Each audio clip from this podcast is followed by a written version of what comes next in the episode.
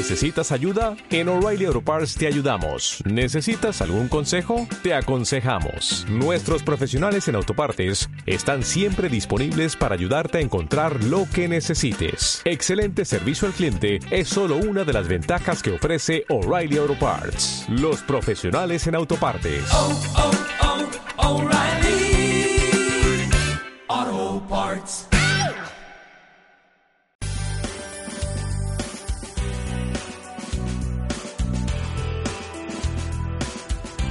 Ver, a ver, que respire, que llevamos un día de emociones entre rockeros, heavy, snacks, películas y ahora encima en colegiados tengo a nuestros, porque ya son de todos, ingenieros en geomática y topográfica, una ya completa el día a la perfección. Bienvenidos chicos. buenas tardes, Silvia. Por cierto, gracias, me habéis traído... ¿Qué me habéis traído? ¿Golosinas? Hombre, sabíamos que te gustaban. ¡Oh, qué bueno! Después de los snacks, que los tenéis que probar, ¿eh? De velarte. Os hemos guardado un par de paquetitos también para que los probéis. Seguro que están estupendos. Espectaculares. Como vosotros, espectaculares. Muchas gracias. Bueno, chicos, Juan Pablo Navarro, yo hago ya como que os conoce todo el mundo y tengo que presentaros. Es el gerente, bienvenido. ¿Qué Juan. tal? Buenas tardes. Bueno, ¿cómo va todo por el colegio? Va muy bien, va muy bien. ¿Qué tal el buzón? ¿Siguen las consultas? El buzón, eh, seguimos con las consultas a tope, sobre todo a raíz del último programa de drones. Probablemente trataremos en próximos programas el tema Sí. porque interesa mucho. También hemos tenido muchas consultas de, de limitación de la propia inmobiliaria. Y bueno, a través del colegio pues estamos, vamos a planificar distintas jornadas y Muy a nivel bien. particular estamos contestando a todas las dudas que van surgiendo porque es un tema que, que, que interesa, ¿no? Nos interesa porque está afectando a los bienes y, y a los bienes, a las propiedades, ¿no? Y, y los particulares pues tienen ciertas dudas, ¿no? Entonces, eh, a raíz del programa estamos teniendo muchísimo éxito. Y en el programa de hoy pues traemos el bueno, tema de... lo de hoy me lo vais a tener que explicar porque Sí. cuando vi que íbamos a hablar de BIM, o sea, buildi- Building, a ver si lo digo bien, Information Modeling, ¿no? Sí, así me he quedado flipada, no sé lo que es. Pues ahora te lo explicamos. Pero vamos, no tengo ni idea. y tiene que ser seguro, como casi todo lo que me traéis, un tema que luego cuando lo empiece a entender diré, madre mía, pero si está en el día a día, ¿no? De Sí, al final vidas. este es tecnología y bueno, y, el- y esta tarde bueno, contamos eh, otra vez con Juan García Palau, ¿no?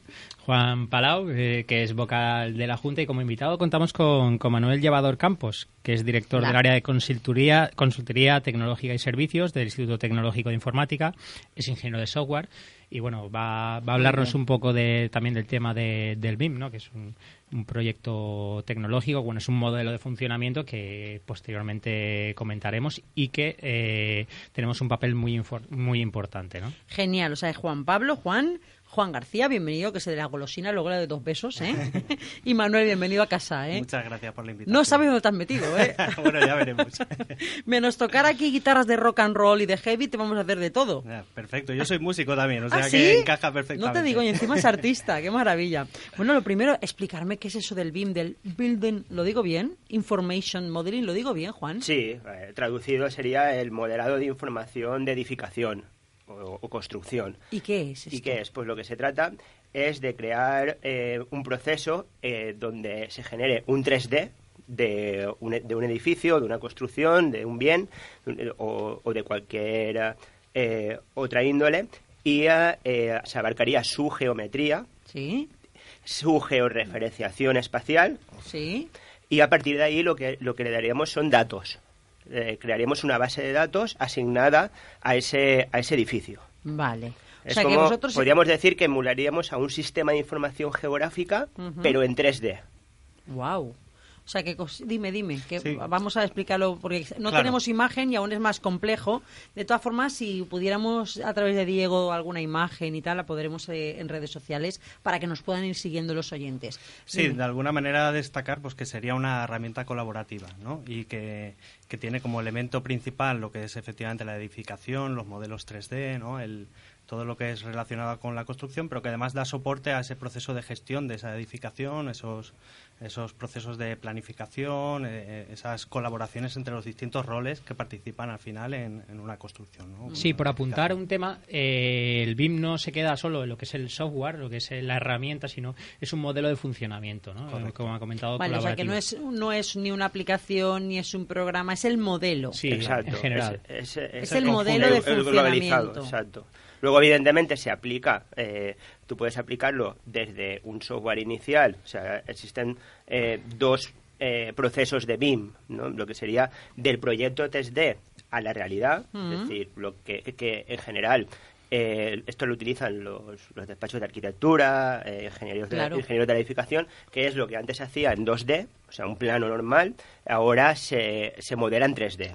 Y entonces, se- ese, a, tra- a través de, de software pues tipo Revit, de, de Autodesk, eh, lo, que, lo que se le da a ese, a ese plano en 3D, se le da datos. De forma que tú, cuando vayas a ejecutar la obra, esto va a ser ya pionero en, nada, en- o sea, en funcionamiento en Pero que no un está en año. funcionamiento aún. Está eh, eh, aún no se Ah, está, no es- está está, en en funcionamiento, pero aún no se está implantando mucho en la calle porque, porque- por, por, por el Ah. ámbito que lleva. Entonces, eh, en el momento que tú tengas ese, eh, esos datos sobre esa obra, eh, eh, tú directamente cuando tú ejecutes eh, podrás ver los cambios y gestionar directamente los cambios en tiempo real que se hagan en ese en, eh, en esa obra sin tener que volver a la oficina eh, trabajar sobre ello sino que directamente y, y cualquier persona eh, técnica o no que esté dentro de ese sistema puede ver a, a nivel de costes a nivel de si se ha cambiado una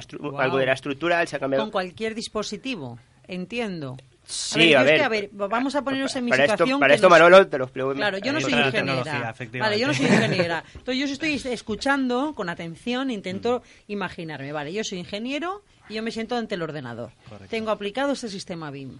Entonces, ¿yo qué hago? O sea, yo abro un documento y, por ejemplo, pongo un, un edificio. Un edificio, X, por ejemplo, tú vas y, a- me- y se- y me sale en 3D. Sí el edificio ya te sale en 3D Pero yo le tengo que introducir previamente los datos que tú me has Hombre. facilitado y así es como se reconstruye el edificio Eh, 3D. eh, Sí, para que lo no- entiendas, al final lo que nos permite la tecnología BIM es eh, poder visualizar en tres dimensiones lo que es la obra, lo que es el estado de ejecución, lo que es los materiales, lo que es lo que es ver el estado actual de la de, de esa obra y, y es muy interesante y nosotros lo ponemos en valor como profesionales porque eh, por un lado eh, garantiza transparencia, garantiza, garantiza transparencia sobre todo para proyectos públicos porque eh, prima eh, lo que es la ejecución correcta, prima que no haya problemas, prima que no haya eh, escándalos como hemos visto en temas de construcción, ¿no? de, de aumentar costes. Eh, este tipo de metodologías eh, ya se aplican en otros países. En España se aplica, pero nuestro interés y a, y a- y a nivel de por normativa se hará de forma más masiva en los próximos años. y, y es algo que es muy interesante, ¿no? Porque al final es un tema tecnológico que va que ayuda a la gestión eficiente, ¿no? Siempre que nosotros defendemos. Es un- para que la gente lo entienda, en programas anteriores hemos hablado de los sistemas de información geográfica. Sí. Vale, esto sería Sí, similar, esto esto. sería similar, pero aplicado en este caso el BIM es a un, a un A edificio, 3D. a un edificio y es en, en tres dimensiones. digamos que tú tienes el objeto en 3D al cual tú le aplicas eh, propiedades de datos pero ahora Manolo, Manolo y efectivamente esta es la parte B y la M de BIM, ¿no? Y digamos es lo más importante. Al final el centro de- del sistema efectivamente es el plano, ¿no? El modelo, el edificio, ¿vale? Pero está la I también de información. Entonces la idea es que a eso se le complementa con una serie de información que aporta cada uno de los roles participantes en el proceso, los arquitectos, los constructores, la- incluso el propietario de- del edificio, ¿no? Y que de- como lo hacen de forma colaborativa, todos ven esa información en tiempo real, pueden Como lo que es un participar. drive que utilizamos en documentos, Claro. o sea, Sí, es es colaborativo. Eso es lo que significa colaborativo, ¿eh? Para Sí, que la un Drive, un. Dropbox, que es tema de poder Para compartir. que la gente pueda concebirlo, Claro, vale. Entonces, de- al- en tiempo real, todo el mundo sabe en qué estado está el proyecto, qué posibles evoluciones tiene, ¿no? Y todos comparten o colaboran en la todos ejecución de están ese edificio. accediendo al documento a la vez que se está modificando y todos podéis ver y apreciáis, por lo tanto, utilidades, algún caso, ejemplos, correcto. que siempre os pido Bueno, en porque me parece muy... Antes de llegar a los casos, este sería Sí. un proceso. Sí. El segundo proceso, y es donde más eh, nosotros estamos establecidos, Ajá. es de la realidad al 3D. Es decir, por ejemplo, una iglesia. Vale, ¿Vale? vale. Entonces, eh, cogemos un- una iglesia, un elemento patrimonial, y lo que, lo que hacemos con una metodología de láser escáner, que hemos hablado también en algunas veces en el programa, entonces lo que se hace es, se reconstruye la realidad de, De de- ese de ese edificio, ese edificio En un modelo en un tridimensional. modelo tri- tridimensional, correcto. Y se puede georreferenciar a nivel global o, o a, o a nivel local, como queramos. Entonces, eh, en, eh, cuando tenemos ese objeto en 3D, lo, que, eh, lo que hacemos es eh, implantarle bien, eh, como estamos hablando antes, docu- eh, perdón, información o podemos ir a una aplicación de lo que se llamaría una, la realidad aumentada. La ¿Vale? realidad aumentada es como yo puedo entender la realidad aumentada. No hay ningún truco aquí. Sí, ¿no? realidad aumentada es, por ejemplo, Yo estoy el con caso, todos los sentidos puestos. por ejemplo, el caso que tenemos, como es- sería un proyecto ya real, un proyecto real me refiero, sería un edificio ya real construido. Ajá. Imagínate, ponemos el ejemplo de iglesia, que hubiera una zona de esa iglesia que estuviera en mal estado. para eh, que la gente lo La tenga vidriera. para que Vamos la gente la vea. Muy bien, para y que la gente vea un ejemplo claro con realidad aumentada podríamos ver por ejemplo la Sagrada Familia en tres dimensiones veríamos el estado actual y podríamos ver en tres dimensiones cómo quedaría cuando lo terminara por Qué guay. y la gente Aumentado. podría y, estar y con- co- y parte cómo estaría antes también. Claro, como estaba antes, podría ver con su dispositivo móvil, entre, moverse alrededor de lo que es la, lo, de lo que es la, Oh. la iglesia y poder ver en tres dimensiones. ¿no? En esta línea de trabajo, justamente, nosotros ahora estamos en colaboración con, eh, con el grupo de Jorge García Baildecabres, que es miembro del Instituto de Restauración del Patrimonio, que ellos tienen un- justamente un, un proyecto de diseño de una base de datos y un modelo para gestión de información de- del conocimiento en el patrimonio arquitectónico, que sería al final una herramienta BIM. ¿Vale? Y justamente ellos, bueno, al proyecto le han llamado a la herramienta BIM Legacy, ¿no? O, o herencia BIM, ¿no? O justamente la aplicación de estos modelos BIM para el caso de patrimonio, ¿vale? Con lo Para cual, lo que decías, por ejemplo, Claro. con el caso de la iglesia. entonces, esta, esta herramienta colaborativa, que en este caso es una herramienta web, pero también un- una extensión para Revit, lo que permite es que los distintos roles, el, el arqueólogo, el historiador del arte, el arquitecto, todos los roles que participan en esa catalogación de- del monumento histórico, complementen el modelo 3D, ¿no? O, o el los distintos modelos gráficos que permitirían, por ejemplo, la realidad, la realidad aumentada con información complementaria, histórica, arqueológica, ¿no? ¿Y qué aplicación tiene eso? Pues efectivamente la realidad aumentada, pero también eh, propósito general, ¿no? Un, un turista que va a visitar el edificio directamente podría consultar ese modelo, ver referencias, reseñas históricas, ver actuaciones que se han hecho sobre el edificio, incluso pues ver distintos estados. Es alucinante, ¿eh? Claro. Es alucinante. Esto, Pero de hecho- referencia a que... es- Perdona, perdona, que te he De, interrumpido. de hecho, digamos, esta es la potencia realmente de, de BIM, ¿no? Y es que es una herramienta de propósito eh, general o, o está, está en el ámbito del uso diario. Es decir, al final, eh, si hablamos de un sistema de información de facturas o de nóminas, pues tiene un ámbito concreto. Si yo no hago facturas, no me interesa para nada. Pero es que esto está hablando, estamos hablando de edificios, de construcciones, de monumentos. Todos eh, manejamos o somos usuarios de edificios, ¿no? De construcciones. Estamos ahora mismo en una sala, ¿no?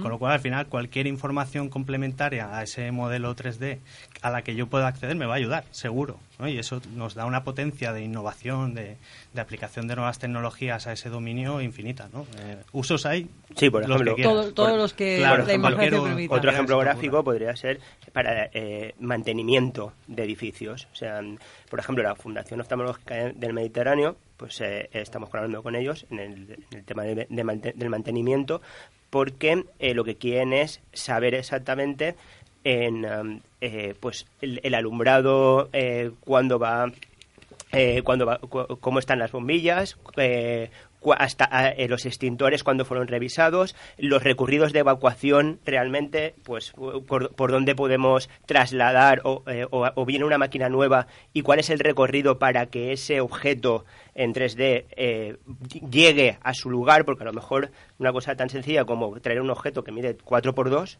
a lo mejor no entra por la puerta. Pero a ver, por ejemplo, yo ahora voy a igual hago una pregunta absolutamente absurda, porque yo estoy intentando entender lo que me decís y yo, por ejemplo, para el uso práctico, yo podría llegar a colarme virtualmente a través del ordenador o de cualquier aplicación en un edificio, como tú dices, Sí. ir paseando por dentro de él y pinchando en sitios y que, por ejemplo, dijera, pum, pinchara sobre la ventana, ventana modificada, no sé qué, Correcto. podría ir Sí, leyendo sí, así. y se me desplegaría la información Correcto. sobre ese elemento del edificio. Correcto. Es lo que estás diciendo tú. sí. Lo has o sea, ¿qué es eso? Perfecto.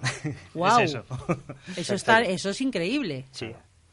Sí, bueno, Las también apuntar, que dices son apuntar un poco a lo que comentábamos antes de si esto es una realidad o no, o en qué estado está.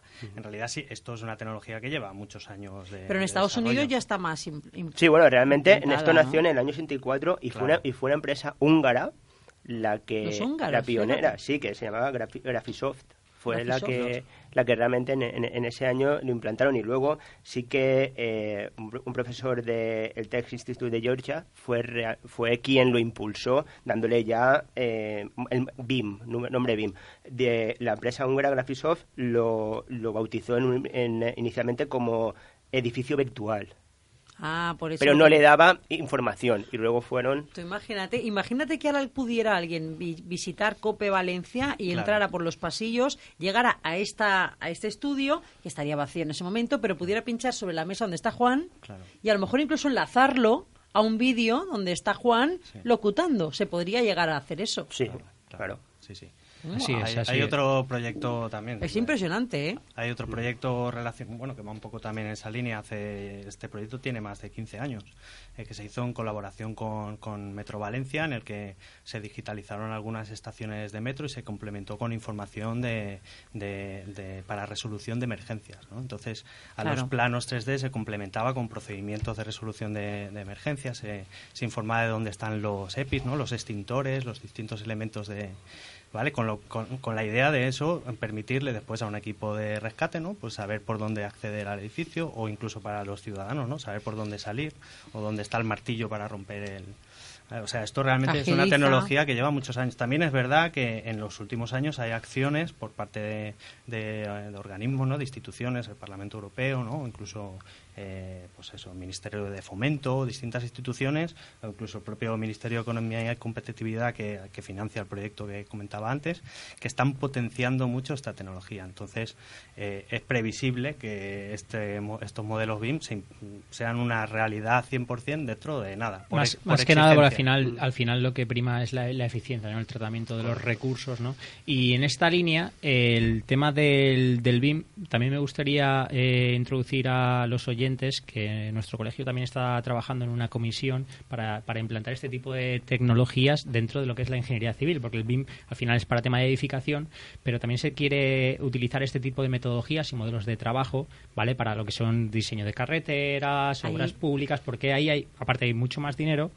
normalmente y aparte eh, los fondos son públicos, ¿no? Entonces es interesante que se prime la eficiencia, que no haya problemas de costes. Y en ese y en ese caso de las carreteras cómo se trabaja con esta tecnología? No, se trabaja la, forma la forma es similar, lo que pasa es que el modelo de trabajo se está estudiando porque no, es, no es una aplicación tan directa, así como así como por ejemplo la ejecución de, de un edificio, pues pues eh, a la hora de planificar los pasos más o menos siempre suelen ser los mismos en el, tema de, una ingeniería civil, sobre todo una infraestructura, por ejemplo, como pueda ser grande, como puede ser, por ejemplo, eh, una autopista, autovía o un ferrocarril, pues bueno, es, es más complicado, pero se está trabajando, se está trabajando para ello, porque al final se ve, se ve que en otros países está funcionando de forma muy eficiente, eh, hay un ahorro de costes, se lleva un control, se puede llevar un control de, de forma eh, sistemática, de, por ejemplo, ya sea semanalmente o eventualmente de cómo va la obra, y, y, un ahorro de costes considerable. Y aparte, desgraciadamente, en nuestro país eh, siempre ha habido problemas, incluso alguna vez eh, escándalos con tema de, la ingeniería, ¿no? En sobrecostes y demás, pues con este tipo de metodologías se, intentaría sesgar, ¿no? Eh, esas... Hombre, pues en lo público iría muy bien que se ajustaran un poquito más en este tipo de presupuestos. ¿Inconveniente no tiene ninguno? ¿Querías decir algo, Juan? No, simplemente apuntar y, y dejar claro que el realizar un BIM no es realizar un renderizado gráfico que puede hacerte un diseñador gráfico, ¿vale? No es una imagen en 3D, una, una foto en 3D, ¿vale? Sino que, porque al final puedes decir un 3D, pues tú un 3D lo ves y dices, bueno, pues es un edificio en 3D y tal. No, eh, eso. no es un BIM. Con el BIM, con esa información en 3D que tú tienes inicialmente de datos, puedes hacer un renderizado perfectamente, pero eso no es un, es un renderizado, eso no es un BIM. El BIM es cuando tú eh, estás trabajando con ese modelo eh, tridimensional y le aportas datos a ese modelo tridimensional. Para estar aportando un valor para ver el estado actual. Eh, incidir en el tema de, del BIM, al final son aplicaciones, son unos modelos de trabajo que participan multitud de profesionales. ¿no? Nuestro, nuestra participación es destacada y estamos desde bastante tiempo en esto, pues porque, eh, como bien sabéis, eh, somos expertos en la gestión de la información geoespacial ¿no? y más en el tema tridimensional. Entonces, nuestro, nuestro valor está en la gestión, mantenimiento y análisis de esa información, o incluso la toma de datos, como ha comentado anteriormente eh, Juan, eh, por ejemplo, como sea láser scanner, que si recordamos era una tecnología que nos permitía, mediante un sensor láser, eh, generar un modelo 3D tridimensional de, por ejemplo, de ya sea un edificio o de cualquier cosa. Sí, sí, es impresionante. ¿Inconveniente no hay ninguno en esta tecnología? Bueno, inconvenientes es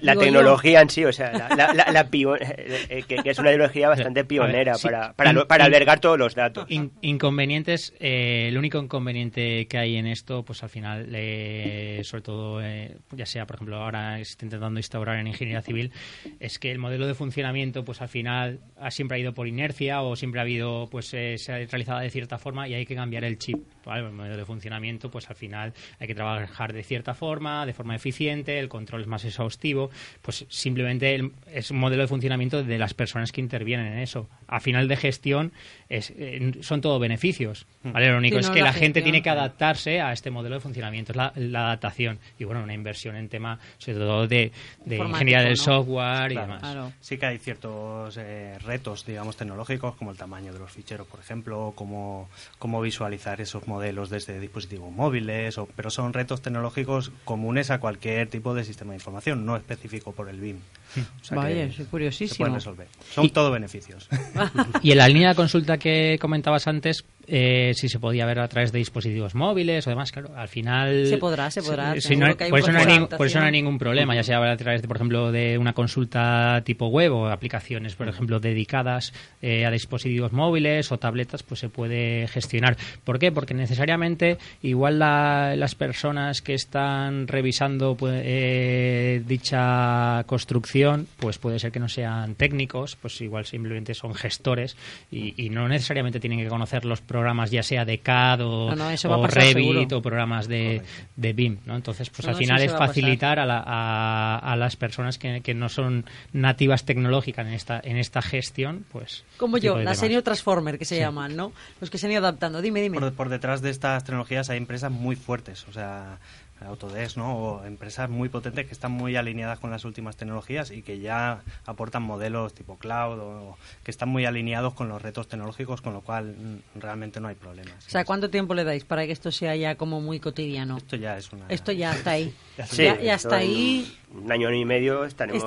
yo me refiero cotidiano, algo que nos hemos familiarizado más todos. O menos está ya en la construcción, ya se está implantando, ya la gente, los nuevos profesionales, ya salen ya con, con la mentalidad de que tienen que proyectar en BIM y tienen que trabajar en BIM. El Ministerio de Fomento tiene como plan el obligar o de alguna manera exigir que junto a las obras públicas no vengan modelos BIM o se utilice un modelo BIM para todo el tema de licitaciones. Sí, por el momento son, son simples recomendaciones, pero bueno, yo creo que cuando a nivel legislativo pues se, incida en obligaciones, sobre todo empezando por el tema de obras públicas, porque es destacado eh, la eficiencia y el ahorro de costes y la gestión, pues eh, al, final vendrá todo, ¿no? Al final si por el uso pues se aplicará para todo tipo de de, gestión de proyectos. ¿Qué te juegas? ¿Qué te juegas que esta semana que viene o la otra? Porque últimamente cuando me traéis un tema de estos enseguida lo empiezo a ver.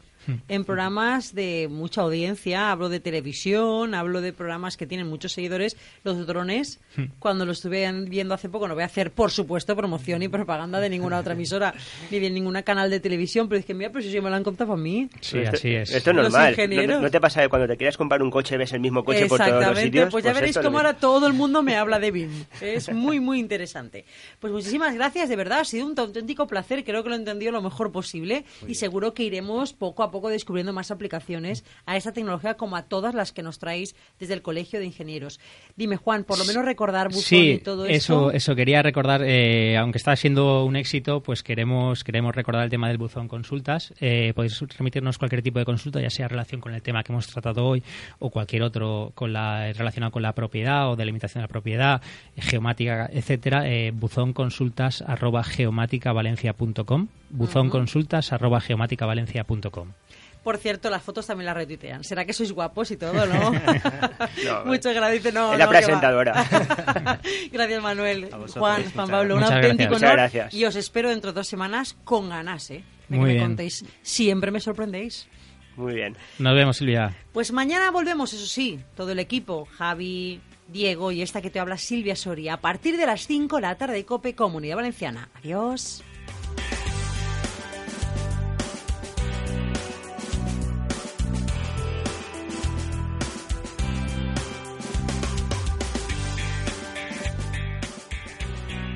La tarde. Cope Comunidad Valenciana. Estar informado.